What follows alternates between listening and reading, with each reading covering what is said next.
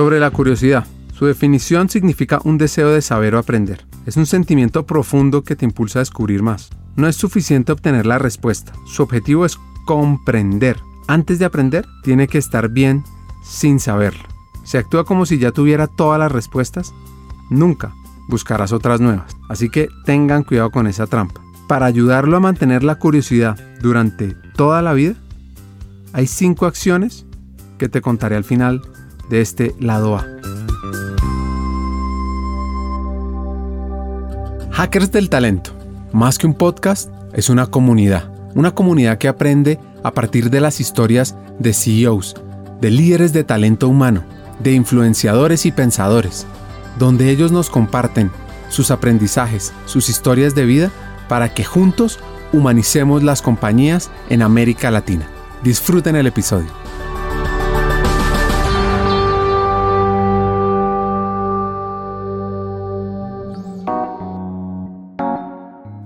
Nuestro invitado de hoy, un hacker del talento totalmente, es Martín Martorell, líder de talento para Rappi Brasil y otros países. Martín es el más grande de cuatro hermanos hombres y cuando era niño hizo todo, todo, todo tipo de experimentos. Ponele, no sé, o sea, yo era, era muy delirante, ponele, tipo, se me ponía una idea en la cabeza y, no paraba hasta que lo hacía, eh, pero las ideas eran muy variadas en el tiempo me fui enfocando, pero de adolescente era muy variada, tipo, no sé. Una vez quise aprender idiomas y se me ocurrió aprender portugués y francés. Me anoté en los dos a la vez. Y ahí se me armó, ¿sabes lo que es para un cerebro? Tipo, tratar de aprender portugués y francés en paralelo es virtualmente imposible, así que era muy, muy complicado, pero divertido. Después, no sé, quería ser periodista, entonces fui a buscar trabajo a una radio, eh, una radio barrial, a los 16 años, no sé. Em, quería trabajar en temas sociales, entonces fui como durante dos años los sábados a, misionar a lo que en Argentina se llamaban en la época villas miserias, que son como invasiones, digamos, barrios eh, populares. Ayudaba eh, chicos en escuelas, hacía, hacía, hacía cursos de, lo que, de, de todo tipo, hacía temas manuales, me gustaba hacer lámparas, me gustaba hacer reformas en mi casa, tipo no sé, desde tirar abajo una pared hasta reformar un escritorio, un mueble. Lo que pasa es que su etapa como adolescente no fue la mejor. Y le agradezco enormemente que nos cuente esto porque es muy valioso para cada uno de nosotros. Sin embargo, tuve una adolescencia que no fue muy feliz, porque, y, lo que me pasó en la adolescencia, creo que hoy ya está muy conocido, y, creo que me formó, eh, fue otra cosa que me formó en la persona que soy. Y, lo que me pasó, en ese momento no había un nombre para eso, pero, lo, pero hoy sí lo hay. Lo que me pasó es que cuando yo estaba en sexto grado, tipo a los 10, 11 años, me cambiaron de colegio. Eh, mis papás me cambiaron de colegio porque nos mudamos. Y entré en un grupo, no sé, más complicado o lo que sea, y fui eh, sujeto de bullying, pero no casual o esporádico, sino intenso y permanente durante siete años. Entonces, en esa época no se hablaba de esos temas y yo creo que ni lo conté. No, creo no, ni lo conté. No lo conté en mi casa, no lo conté a nadie, me, lo guardé solito y, lo resistí eh, en lo mejor que yo pude, solo, digamos. Y obviamente que no está bueno, no se lo deseo a nadie. Sin embargo, no sé, siempre soy psicólogo y tengo años de terapia y los temas bastante trabajados. Eh, y creo que las cosas cuando no son buenas en la vida, de todas formas, te dejan un residual de aprendizaje que puede ser muy importante. No que yo le deseo que le pasen cosas malas a mis hijos, ponele, pero sé que si les pasan, esas cosas te forman si vos la podés eh, sobrellevar de otra manera. Entonces yo me convertí en una persona muy fuerte. O sea, yo soy recontra resistente y maleable. Y eso, digamos, lo puedo internalizar ahora. digamos, fui al, te hice, terapia, soy psicólogo, hice terapia un montón de años, estos temas están recontra resueltos. Sin embargo, me hicieron la persona que después fui. La resistencia, el autoconocerse, entender quién es y qué quiere, fortalecieron a Martín. Su curiosidad y uno de sus intereses que son entender a las personas lo llevaron a estudiar psicología. Como te decía, naturalmente recontra curioso y de las cosas que más me interesaron siempre, eh, cero interés por la matemática, cero interés por la física, la química, la contabilidad, todo eso cero, eh, y un montón de interés por las letras, por el lenguaje, por las historias de vida de las personas. Eh, casi que exclusivamente leo biografías, o sea, me encanta entender la vida de las personas y soy el go-to person de un montón de gente por ese motivo, ¿entendés? Entonces, yo hubiera estudiado, digamos, si yo vuelvo para atrás, podría haber estudiado un montón de cosas, porque me interesan muchos temas. Por ejemplo, arquitectura me apasiona. Tengo dos millones de libros de arquitectura. Me encantan los idiomas. Hablo cuatro idiomas. Quiero hablar más. Pero realmente el core de lo que me interesa son las personas. Entonces, siempre vuelvo y pienso, bueno, estuvo bien estudiar psicología. Podría haber estudiado filosofía, sino, pero tendría que ser algo relacionado con las personas.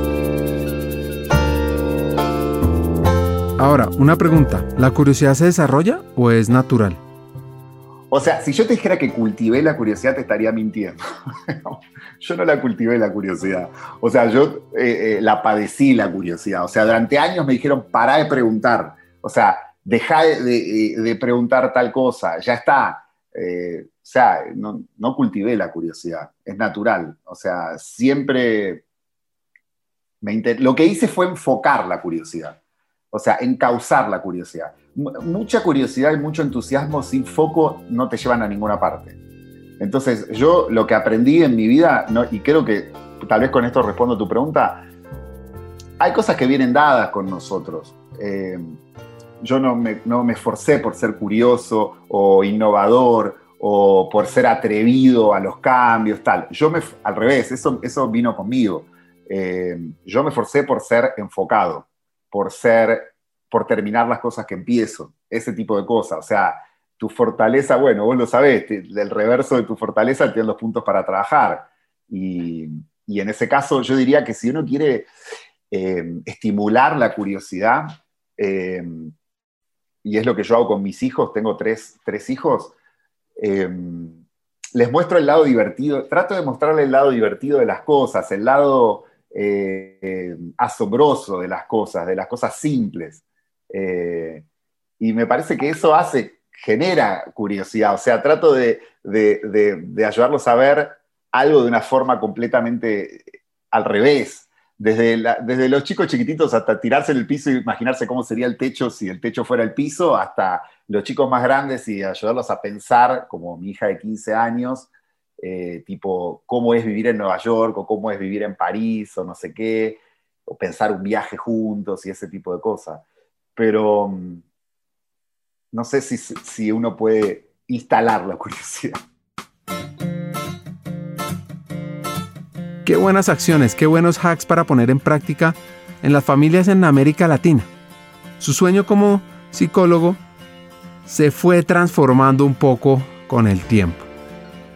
Bueno, cuando arranqué, cuando empecé, eh, soñaba trabajar con adolescentes. Y ahí sí creo que tenía que ver un poquito con resolver aquella historia anterior. Pero igual ese sueño de trabajar con adolescentes se fue fumando rápidamente, digamos. Entonces como, eh, al principio no sé si tenía una claridad, porque al comienzo de la carrera tampoco creo que sea necesario tener una claridad. Eh, entonces em, eh, me empecé a meter en, los temas, empecé a estudiar, empecé a trabajar enseguida en colegios, trabajé durante la universidad en colegios, pero por un tema muy práctico, eran los lugares que más vacaciones te daban. Eh, entonces te daban vacaciones en invierno vacaciones en verano y yo me quería viajar. Ese era el objetivo. Ganaba plata y viajaba. Eh, y me la gastaba entera. Tipo, y al año que viene volvía a, trabajar y a gastármela. Básicamente era eso. Eh, y en la facultad empecé, como mi papá era, era director de recursos humanos, yo lo escuchaba y había cosas que, que me interesaban de lo que él hacía y tal. Entonces eh, además, como yo era recontra rebelde, pensaba que todo lo que le hacía estaba mal, pero en esa parte sí me, conectaba. Entonces, en la facultad mía, obviamente, no sé, en ese momento en psicología no había ninguna materia de recursos humanos, ni una sola, eh, y los profesores eran el típico, viste, psicoanalista, la pipa, o sea, cero conectado con el mundo de las empresas. Entonces yo empecé a investigar y encontré que había un flyer una vez en una pared pegada que decía intercambios estudiantiles, no sé qué. Entonces yo fui, eso, como todas las cosas, en la universidad que fui era como, tipo, no pasaba de flyer. Lo siguiente, en esta historia Martín, habla de la tenacidad y también las ganas de ir más allá. Una historia de los 18 años y sobre cómo conoció a nada más ni nada menos que a Bill Clinton, expresidente de los Estados Unidos. Cuando estaba en la universidad, con esto que te digo de buscar, tipo a los 18 años me fui a Disney y creo que, no sé, cualquier chico adolescente se va a Disney y hace otras cosas. Yo, yo fui a Disney, pero también fui a buscar trabajo. O sea, un día me tomé un taxi, eh, averigüé, me dijeron dónde había la, universidad, la, oficina de, no sé, de personal, de recursos humanos, me imprimí un currículum que no sé qué podía tener a los 18 años y fui a pedir trabajo y me entrevistaron, no sé, me, me mandaron de vuelta. A los tres meses me llegó una carta a casa a Buenos Aires diciendo que gracias y que no quedaba, que no necesitaban gente de Argentina. Pero bueno, en el último año de la universidad, antes de irme a este intercambio, encontré que había en estos flyers que te digo que yo miraba en las carteleras, que en ese momento eran físicas, no, virtuales, que había un concurso para representar a la universidad en la OEA, en la Organización de Estados Americanos, de Naciones Unidas, ¿no? y que iban a tomar 100 alumnos de todas las, las, facultades, de las distintas facultades de la universidad, que luego iban a quedar 50 y finalmente 10. Y yo dije, esto es espectacular, o sea, yo puedo representar en la OEA, no sé. Chau, renuncié a mi trabajo y me metí a hacer eso. Y quedé en los 50 y después quedé en los 10. Y nada, representamos a la OEA, conocí a Bill Clinton, le hice una pregunta a Hillary Clinton. Bueno, ahora entendamos qué pasó, o más bien, cómo es la curiosidad a la máxima potencia. Entonces, tipo, era un flyer y decía tipo intercambios estudiantiles, no sé qué. Cuando te digo que era recontra curioso, era insaciablemente curioso. O sea, yo investigué y encontré que en Argentina había un colegio bilingüe que es el Lincoln, no bilingüe, un colegio americano que es el Lincoln, que, tenía una, que habían creado un curso de extensión, que eran los primeros dos años del Bachelor of Arts que se cursaban acá. Y fui, me presenté, golpeé la puerta del colegio, me recibieron, tipo, ¿qué haces acá? Este colegio es para chicos que van a ir a estudiar a Estados Unidos. Y yo eché hasta que finalmente me aceptaron para tomar una materia de psicología en inglés, en ese grupo. Bueno, fui, tomé la materia de psicología en inglés, tenía que tomarme como tres colectivos para llegar, re lejos. Bueno, nada, ni idea para... O sea, yo quería estar ahí, sentir cómo era medio estar en otro país, aunque no me pudiera ir del mío cuando encontré el intercambio era perfecto, tipo, nada, me voy a hacer un intercambio afuera. Entonces fui, cuando me di cuenta en la realidad había que construirlo, porque la universidad no tenía nada preparado, así que tuve que hacer todo el recorrido yo. Y bueno, lo conseguí, cuando terminé la universidad me fui a, la Universidad de Miami, que era la que elegí en ese momento, supongo, porque me interesaba ir a, a Miami. Y en la Universidad de Miami me fui ahí un semestre y estudié, también conseguí trabajo y conseguí una pasantía en, un tema de recursos humanos y me hice todas materias de recursos humanos. Lo que no podía tener en la universidad lo hice todo ahí y me re gustó. Entonces cuando volví empecé a buscar trabajo en recursos humanos. Así que consiguió un trabajo en Arthur Andersen, en consultoría. Y esto mientras estaba estudiando. Un día estaba andando en bici y un amigo español me dijo, eh, nuestra casa es el mundo, y yo dije, sí, totalmente, o sea, mi casa es el mundo de acá para adelante. Bueno, nada, eso, empecé en Arthur Andersen, fue, fue lindo porque era consultoría, entonces te daba una visión muy amplia, eh, viste, podías meterte en un montón de temas y eso me, satisfacía mucho mis ganas de aprender eh, y de buscar trabajo y de buscar proyectos y, y aprendí sobre todo método que, como te digo, tipo la contracara de la intuición y la creatividad es la falta de método. Entonces aprendí método, el método que te enseñan cuando trabajas en una consultora. Y eso me sirvió mucho. Con la consultoría le pasó que lo formó, pero, pero, pero... El tema era que yo, por ejemplo, suponete, yo había entrado a trabajar en una empresa de petróleo que es IPF, la empresa, en ese, eh, la empresa ahora es, del Estado, pero antes no me acuerdo si era privatizado, que en esa época empresa más grande de, de and gas, digamos, de Argentina.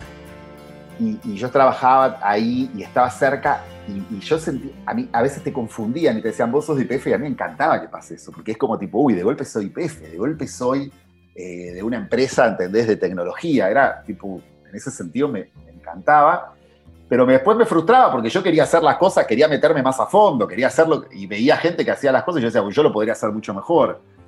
Eh, no podía darle continuidad a los temas. Y eso es un poco lo que me fue desapegando de la consultoría. como que quería meterme más a fondo. Pero me dio mil opciones lindas y, un inicio de carrera espectacular. Y también pasé un montón de crisis, que eso es propio de vivir en Argentina. Me acuerdo en 2002, puntualmente nos habíamos quedado sin proyectos, el país estaba para atrás y empezaban a, recortar gente en Arthur Andersen y había toda una crisis, había pasado lo de Enron, en paralelo se le sumaba la crisis local de Argentina. Y a mí se me ocurrió, digo, bueno, vamos a llamar a Chicago, a St. Charles, donde estaba la sede de Arthur Andersen, porque ahí dan un montón de cursos para gente de todos lados del mundo, y bueno, vamos a ofrecernos. Así que llamé y, empecé a, buscar gente tal, y ofrecí, bueno, yo quiero ir para allá, ayudar, no sé qué. Total que eh, al final lo, logré, y es más, me dieron un lugar más y me fui con una compañera y nos fuimos a trabajar a Chicago. Y, y de paso no nos echaban, básicamente, porque estaban echando a todo el mundo. Entonces, nada, pasaron mil proyectos interesantes y divertidos. Pero después quise, quería buscar algo más. La historia de sobrevivencia, de adaptarse, de ir más allá. Voy a hacer aquí un paréntesis y voy a hablar sobre la crisis de Argentina. Esa crisis que menciona Martín se desencadenó por lo que llamaron la imposición del corralito. Y es que el 2 de diciembre de 2001, el gobierno decide que restringe la extracción de dinero en efectivo de los bancos. Imagínense eso, que no puedan sacar a ustedes su plata de sus bancos. Y esto fue diseñado por el ministro de esa época, Domingo Cavallo.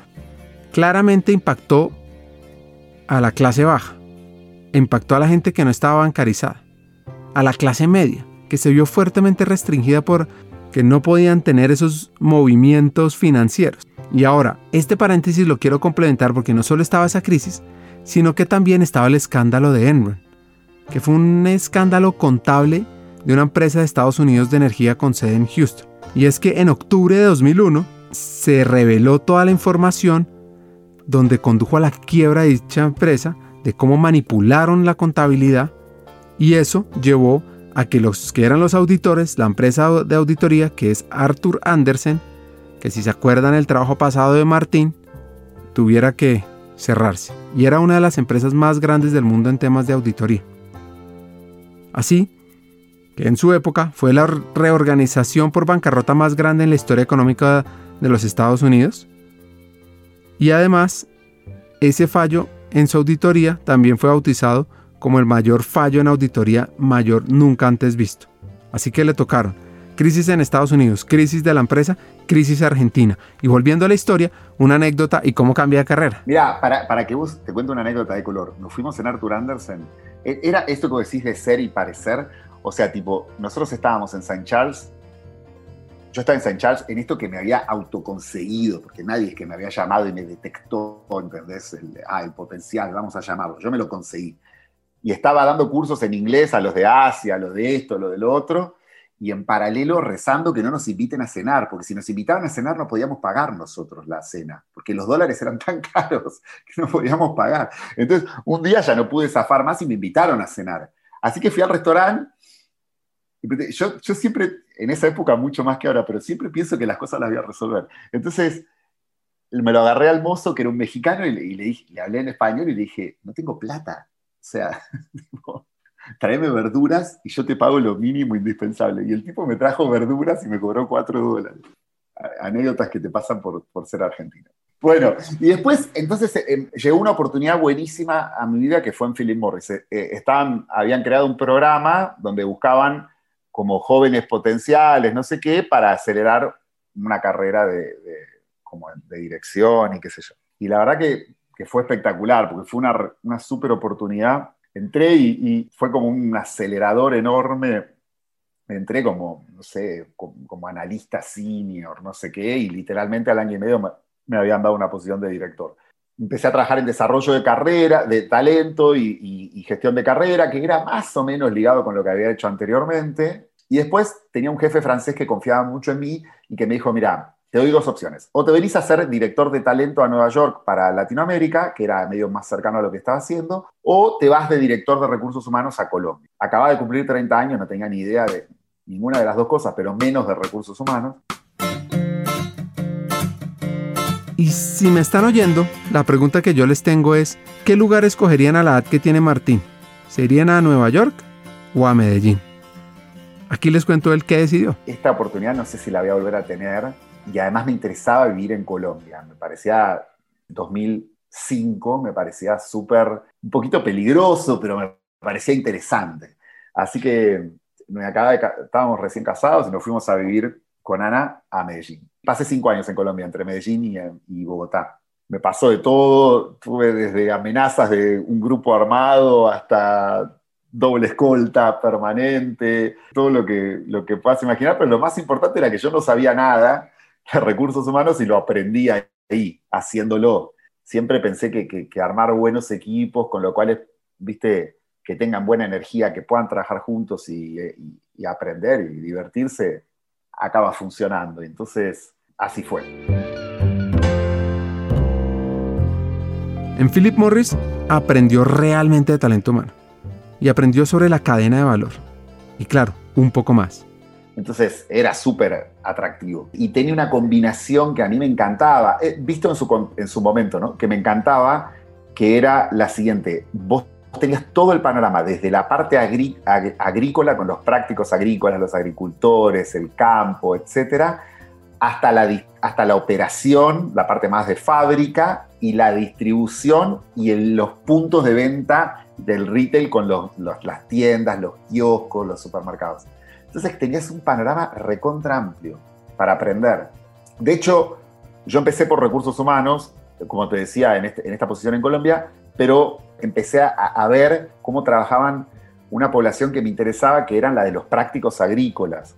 Eh, sobre todo me interesaba en Colombia, en Santander, en, en los Montes de María, etc. Y bueno, de empezar a trabajar con ellos, a ver, a ver que en el otro paso había agricultores, en el otro eslabón de la cadena había agricultores. A entender los problemas que tenían los agricultores fue como lo natural. Y bueno, un poco vieron mi interés por el, por, por el negocio, fuera de, que era tradicionalmente recursos humanos. Y el presidente de la región, que era un polaco que, creía bastante en mí, me dijo, bueno, empezó a tirarme opción. Y ahí me dijo, bueno, ¿te querés ir de director de ventas a Ecuador? Yo pensé que eso era un divague, a mí no me interesaba ventas para nada, así que dije que no. Y entonces me dijeron, bueno, la próxima que me dijeron fue si me quería ir a México, pero yo dije, la verdad es que si puedo elegir no, porque me gusta, porque quiero profundizar en Colombia. Y entonces me ofrecieron asuntos corporativos en Colombia. Y yo dije, me dijeron, pensalo el fin de semana, meditalo. Y yo dije, no necesito pensar nada, sí, me encanta. Recontra apasionó aprender por eh, los temas del gobierno, cómo funcionan los estados en Colombia, cómo funciona el Congreso, la prensa, tal vez no era el mejor lugar por la industria que era, justamente, eh, aunque la empresa en sí era espectacular, pero, pero digamos, ese era el vehículo que yo tenía, que yo tuve y fue genial. Creo que un poco conectando con esto que decíamos recién, yo siempre me tomé los puestos no como una descripción, sino como una plataforma para aprender. O sea, no como una definición cerrada de un número de tareas, sino tipo, ok, este es mi puesto, esta es la plataforma que tengo para empezar y de ahí a donde pueda llegar. Eh, y en esa posición, en los asuntos corporativos, me metí lo más que pude a entender cómo funcionaba el gobierno, cómo se, si nosotros queríamos ser eh, cercanos a los problemas del país, bueno, cuáles eran los problemas del país, que, eran gigantes, y cómo podía yo ayudar. Bueno, empecé a, acercarme a las personas que estaban en el gobierno, a los ministros, al vicepresidente Santos en la época, a, la primera dama, le hice en una reunión, en un foro grande, le hice dos preguntas al presidente Uribe hasta que me vio y dijo, bueno, ahí hay una persona que está llamando mucho. O sea, muy pesado, ¿no? Pero bueno, eh, hasta que un amigo, un día un amigo mío que, estaba, que trabajaba en la, en la OIM, en la Organización Internacional de Migraciones, que, es parte de Naciones Unidas, me dijo, bueno, ¿por qué no te dejas de tratar de ayudar desde afuera y venís a hacer algo en serio para resolver los problemas de Colombia? Antes de seguir con su historia, les recomiendo sacar su libreta, Evernote, WhatsApp y anotar este hack. Los puestos son una plataforma para aprender y crecer. Martín quería ir más allá. ¿Y se acuerdan de esa visita a Bill Clinton? Pues así que esto le respondió su amigo. Bueno, yo, esto siempre había sido mi sueño, desde aquel concurso de la OEA, de la facultad. Entonces dije, de una. O sea, Y ahí volví a casa y le dije a mi mujer, mira, se acabaron todos los beneficios de expatriado. O sea, se acabó la camioneta, se acabó el escolta, el departamento, el, el apartamento, el piso, lo que fuera. Tipo, chau, se cortó todo. Nos pasé a un Land Rover viejo y a un departamento, apartamento más normal.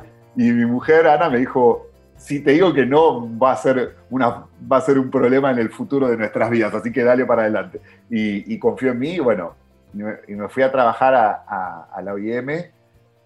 Y estuve, no estuve tanto tiempo, estuve un año, pero fue un año espectacular para mí. Traté de ayudar lo más que pude, mi foco era generar como proyectos de, de generación de empleo, justamente un poco conectando con la experiencia anterior. Pero la verdad es que ese año me recorrí todo Colombia, los lugares que nunca había podido ir el Chocó, Nariño, o sea, los caminos internos, viste la imagen de los convoys de Naciones Unidas, las cinco camionetas blancas, eso, hablando con agricultores, con ex guerrilleros, con ex paramilitares, con líderes comunales, eh, nada, una experiencia que para mí fue como un, quiebre, ¿no? Y desde ahí siempre pensé, algo que te voy a contar al final del recorrido, que, que yo desde ese momento dije, listo, yo quiero ir alternando una carrera entre, entre lo privado y lo público. Empecé a, hablar eso inclusive con headhunters. Y me acuerdo de una charla que tuve con una headhunter que hoy es amiga y me dijo, eso no, lo, no se puede hacer. No, no hay carreras así porque en general pues, tenés que decidirte. Y yo dije, no, pero yo vi gente que lo hace, yo, yo, yo quiero hacer eso. Entonces, estuve ese año ahí. Le ofrecieron volver a Philip Morris, esta vez desde su país natal, liderar el talento del Cono Sur. Luego de eso, pasa a Brasil, a un rol similar en la misma compañía. Nada, ahí, ahí me fui a Brasil y me encantó estar en Brasil, empezar a entender la cultura. Al comienzo es una cultura muy ajena, no, no así como la colombiana que me resultó recontra propia desde el primer día, pero Brasil es diferente. Y eso dejó de pasarme a los, no sé, 10 meses donde me empecé a sentir a gusto. Y ahí me di cuenta que me había adaptado. En Brasil empezó todo el boom de los startups y los unicornios y, la transformación digital. Esto, esto era 2015. Y bueno, en una reunión, una call global, eh, el, el, CEO de Philip Morris mencionó un libro de transformación digital, creo que era Exponential Organizations. Yo me lo compré, me lo leí entero un fin de semana y le hice una propuesta al, presidente de la empresa en Brasil y le dije, vamos a hacer un programa de transformación digital. Y le hice una propuesta, en base a lo que a mí se me ocurría, de leer el libro. Y, este me dijo, dale para adelante, dale, perfecto, presentalo al, comité directivo, no sé qué, lo presenté y como les gustó, y él dijo, bueno, vos vas a llevar eso. Y bueno, yo empecé a llevarlo. Yo era el director de recursos humanos, pero paralelo contraté a una persona más senior porque cada vez era más tiempo lo que le dedicaba a esto que yo llamaba transformación digital y que era una cosa casera hecha por nosotros. ¿no? Eh, pero al año, Philip Morris empezó un programa global de transformación digital y ahí sí eligieron no sé, ocho o nueve directores de distintas funciones, principalmente de marketing y ventas, para integrar un grupo global de transformación digital. Y adivinen, ¿quién logró involucrarse en ese grupo? Pues claro, Martín entró a estar en Brasil y en Suiza fomentando la transformación digital en una época que ni se hablaba tanto de eso. Lo que pasa es que él tiene un sueño, tiene un propósito, tiene ganas de estar en el sector público. Y resulta que en la historia de Argentina, luego de ocho años, la presidenta de ese país, Cristina Fernández, deja el poder. Y la persona que la reemplaza es el empresario Mauricio Macri. En paralelo pasó una cosa a nivel político en Argentina que fue que Macri ganó las elecciones.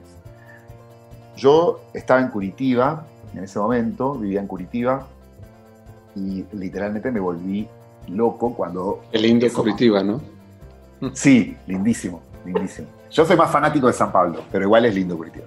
Ahora vivo entre San Pablo y, Buenos Aires, que es un esquema ideal para, mi personalidad, vivir en dos lugares. Pero bueno, yo cuando ganó Macri me volví loco, yo dije, yo quiero ir a trabajar al gobierno, o sea, porque era la oportunidad de realmente poder cambiar, sentía yo, de cambiar la historia del país. No, no, no conocía gente en ese círculo, y bueno, creo que, viste, soy esto que te decía, como un poco soñador, un poco inocente, pero al final logro las cosas. Entonces me acuerdo que me quedé una noche despierto en, Brasil con un papel y, un, lapicero pensando, bueno, cuáles son los posibles caminos para llegar a un ministro o al propio Macri. Y me tracé como cinco caminos. A, los dos días eh, había llegado por dos o tres lugares distintos a uno de los ministros, que era el que me interesaba, que era el de modernización. Lo fui a ver, a, me llamó el tipo a Brasil, lo fui a ver a Buenos Aires y, me dijo, mira, yo ya armé mi equipo y vos estás en una carrera linda en lo privado, me parece que no es el momento, pero yo necesito un board de asesores. ¿Vos te animás a armarlo? Yo le dije, de, por supuesto, yo nunca había hecho un board ni nada por el estilo, así que le pedí un par de nombres como para entender por dónde iba la cosa, pero armé un board, no sé, ocho o nueve asesores, yo siendo uno de ellos y yo lo coordinaba. Así que durante un tiempo los últimos años de Philip Morris, yo en paralelo hacía esto de, forma voluntaria. Llevaba al gobierno con este board pensando en la modernización del país. Y, cuando me fui de Philip Morris, justo en ese momento eh, hubo un decreto, en el, el, presidente sacó un decreto para eh, tener una agenda digital en Argentina. Entonces me fui a trabajar al gobierno. Una vez más, había que empezar de cero, no había nada literalmente no había presupuesto, no había equipo, no había nada. Es más, ni siquiera había un puesto. Entonces yo entré trabajando gratis durante tres meses para armar esto. Cuando esto fue, tuvo peso y, yo le di forma, digamos, junto con mi jefa, que era la, secretaria en ese momento, cuando le dimos forma a la agenda digital, eh, me nombraron como subsecretario nacional de agenda digital. Y bueno, me armé un equipo con gente de distintos ministerios y, empezamos a trabajar en ese tema. ¿Y cómo fue esa experiencia? No, no es lo mismo, no, esta era, para mí era un sueño convertido en realidad porque esto que yo había pensado 10 años atrás, quiero alternar y ahora realmente tenía la oportunidad. Pero el Estado, bueno, o el gobierno, no sé, es, es muy interesante, muy interesante por el impacto que puedes tener. Sin embargo, para mí fue cuando yo ahora trabajo en Rappi, cuando entré en Rappi me preguntaban, bueno, pero del gobierno a un unicornio, yo les decía, el gobierno como yo lo viví era lo más parecido a un startup. O sea, yo tuve que ir, no había nada. Literalmente fui un sábado y me llevé destornilladores y me armé una mesa con escritorios que había ahí, porque yo quería una mesa grande para, toda para las 10 personas que éramos y me decían que eso era imposible porque tenía que consultar con el arquitecto de que no sé qué, que estaba de licencia. Yo me llevé el destornillador y la armé yo, la mesa, con los bancos que había ahí. Y esa mesa la llamamos la mesa de agenda digital literal. Nos sacamos una foto al final de la gestión en la mesa, porque tenía un valor como simbólico, ¿entendés? De cuando las cosas no están, a celas, con tus manos. Y es lo que yo les quería transmitir. Nos pusimos a trabajar en, en, en, un programa que, que fue una cosa muy linda y que, que quiero retomar cuando tenga la oportunidad eh, en la vida de vuelta de trabajar en lo público, que llamamos programa de talento digital. En, Latinoamérica hay una, hay una oportunidad enorme de trabajar en talento digital y de generar empleo para, para, los jóvenes y para las personas, en realidad de todas las edades, en lo digital. Y estamos medio perdiendo el timing de hacerlo. Armamos un programa de talento digital eh, yo empecé a hablar con las empresas y los empecé a, hacer reuniones, desayunos, eh, workshops, citarlos en la Casa Rosada, escucharlos. Eh, ¿Cómo piensan que lo podemos hacer? Nosotros no teníamos que reinventar nada, había que sacar las mejores experiencias. Haciendo la historia corta, firmamos un acuerdo entre el gobierno y 45 empresas de tecnología para dar 10.000 becas a chicos y chicas y personas que querían estudiar oficios digitales con un compromiso de hacer pasantías en las empresas que integraban el acuerdo. Eso me dio la pauta de que no es nada imposible hacer cosas en lo público. Tenés que tener mucha fuerza y determinación porque es bastante frustrante, pero al final lo podés hacer. Si Macri hubiera sido reelecto, él ya había puesto en su plan de gobierno generar en cuatro años 100.000 becas de estas. Y bueno, como no lo fue, no, no, eso no se continuó. Las historias de cambio son fascinantes, así que Martín pero yo empecé a escribir un libro que cada capítulo es una historia de una persona que cambió su vida gracias a la tecnología. Por ejemplo, un policía que se convirtió en experto en ciberseguridad. Una maestra rural que se puso una escuela enfocada en la tecnología y que años después Microsoft eligió la escuela más innovadora de Latinoamérica. Y así recolecté unas 7, 8 historias de personas que dieron un vuelco increíble a su vida gracias a, la tecnología y que, empecé a escribir este libro, que lo voy, no sé, 70%, para abrir la cabeza de otras personas a que se animen. Que realmente la tecnología no es para unos pocos elegidos, es para, para quien tenga ganas de hacerlo. Pero bueno. Lo que pasa es que Macri no queda reelegido. Así que este curioso debe buscar un plan alternativo. Y el siguiente paso era... Pero bueno, o sea, como te digo, salíamos de gobierno, entonces había que empezar, había que pensar el próximo paso, que yo ya lo tenía pensado, pero era adelantarlo. Y mi próximo paso en mi cabeza siempre era meterme en un startup de tecnología digital. Eh, una empresa nativa digital, eh, ojalá en un startup, ojalá en un unicornio. Y tuve en varios procesos, me llamaron de varios lugares distintos. Rappi fue realmente el que más me interesó. ¿Y cómo? O sea, realmente como siempre, como todas las otras cosas. Yo vi una búsqueda en LinkedIn y dije, uy, esto, esto me fascina. Y empecé a tirar todas las redes hasta que, por un lado, un amigo colombiano conocía a una ex compañera de Philip Morris que había sido compañera de facultad de Simón Borrero. y, súper divina ella. Me, al día siguiente estaba en el WhatsApp de Simón Borrero y de, y de, Sebastián Mejía, dos de los fundadores de Rappi.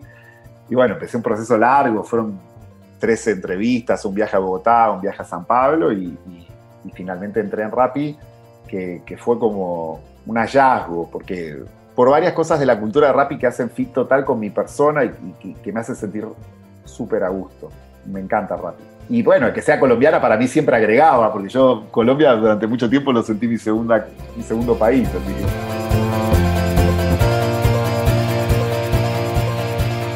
Entonces, ¿en qué está hoy? Bueno, cuando entré, entré como head de people para Brasil, pero yo ya sabía que había una posibilidad que esto se extienda y tal, y bien, estilo rápido, a las cuatro semanas me, me llamó mi jefe Arnoldo y me dijo, mira, te vamos a extender al clúster sur también, Argentina, Chile y Uruguay. Listo, genial. Y después, a lo no sé cuánto tiempo, me agregaron una función global que es la de supermercado, el botón de supermercados. Y ahora hace poquito me agregaron Ecuador y Perú. Así que eh, tengo un grupo de países y una función global.